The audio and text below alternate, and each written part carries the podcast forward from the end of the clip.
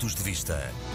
Eu, em primeiro lugar, gostava de cumprimentar todos os ouvintes do programa Pontos de Vista, que através da RDP Internacional nos escutam nos quatro cantos do mundo.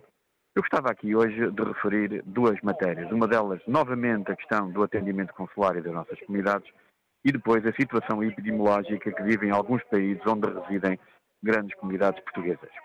Eu, na passada semana, tive a oportunidade de visitar as áreas consulares de Bordeaux, de Toulouse e de Andorra.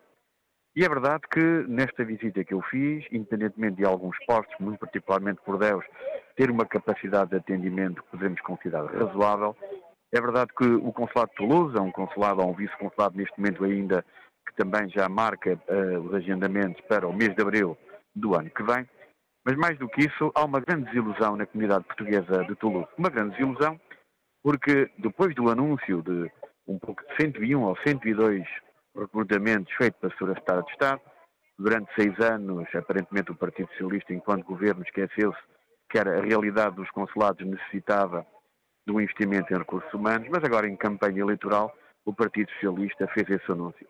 Mas os, os anúncios na política muitas vezes é como aquele ditado popular as palavras levam ao vento. É que o, o, primeiro teste que eu faço é precisamente no consulado de Toulouse, ou vice-consulado de Toulouse, em que a Sra. Estado de Estado, há pouco mais de 15 dias, prometeu o recrutamento de dois trabalhadores que agora se transformaram em apenas um.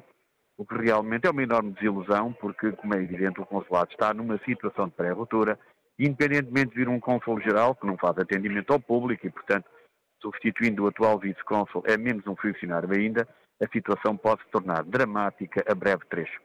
E esta é uma realidade com que os portugueses no estrangeiro se confrontam e que têm dificuldades em aceitar. Como é que foi possível aprovar seis orçamentos de Estado e não ter tido, a momento algum, sensibilidade para aquilo que era fundamental para os postos consulares, que era claramente o atendimento, o serviço prestado pelos funcionários, ou seja, os consulados de Portugal naquilo que é o seu apoio administrativo às nossas comunidades. E no momento dos anúncios, bastou visitar um vice-consulado para o qual houve promessas de recrutamento, para perceber que desde o anúncio, mesmo neste período de campanha eleitoral, nem sequer conseguem cumprir as promessas feitas há pouco mais de 15 dias, o que nos deixa a todos realmente muito preocupados. Eu gostava também aqui de referir que está a aproximar a época de Natal, normalmente é uma época festiva, em que os portugueses residentes no estrangeiro costumam vir a Portugal, passar algumas férias, estar com a sua família, o que é fundamental para a sua vida. Infelizmente, a pandemia da Covid-19 está outra vez numa fase de um aumento, um aumento gradual, consistente, e que está a preocupar as autoridades de muitos países onde residem comunidades portuguesas, nomeadamente com anúncios no final da semana passada, precisamente pelo Ministro da Saúde francês, em que vai haver novos requisitos para que as pessoas possam circular e possam viajar.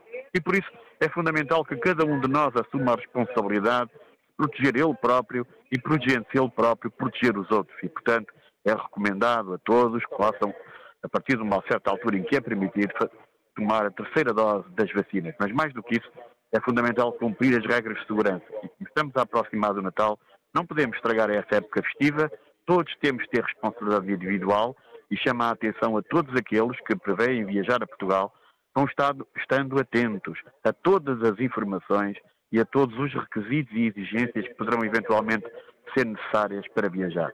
Vamos continuar otimistas, mas devemos, como é evidente, salvaguardar o interesse de todos e dentro do interesse de todos também a relação com Portugal e, como é evidente, a vinda a Portugal pelo período de Natal, que é fundamental para quem está no estrangeiro e que quer estar, ao menos, durante aquele período, com a sua família. Este é um apelo que eu faço.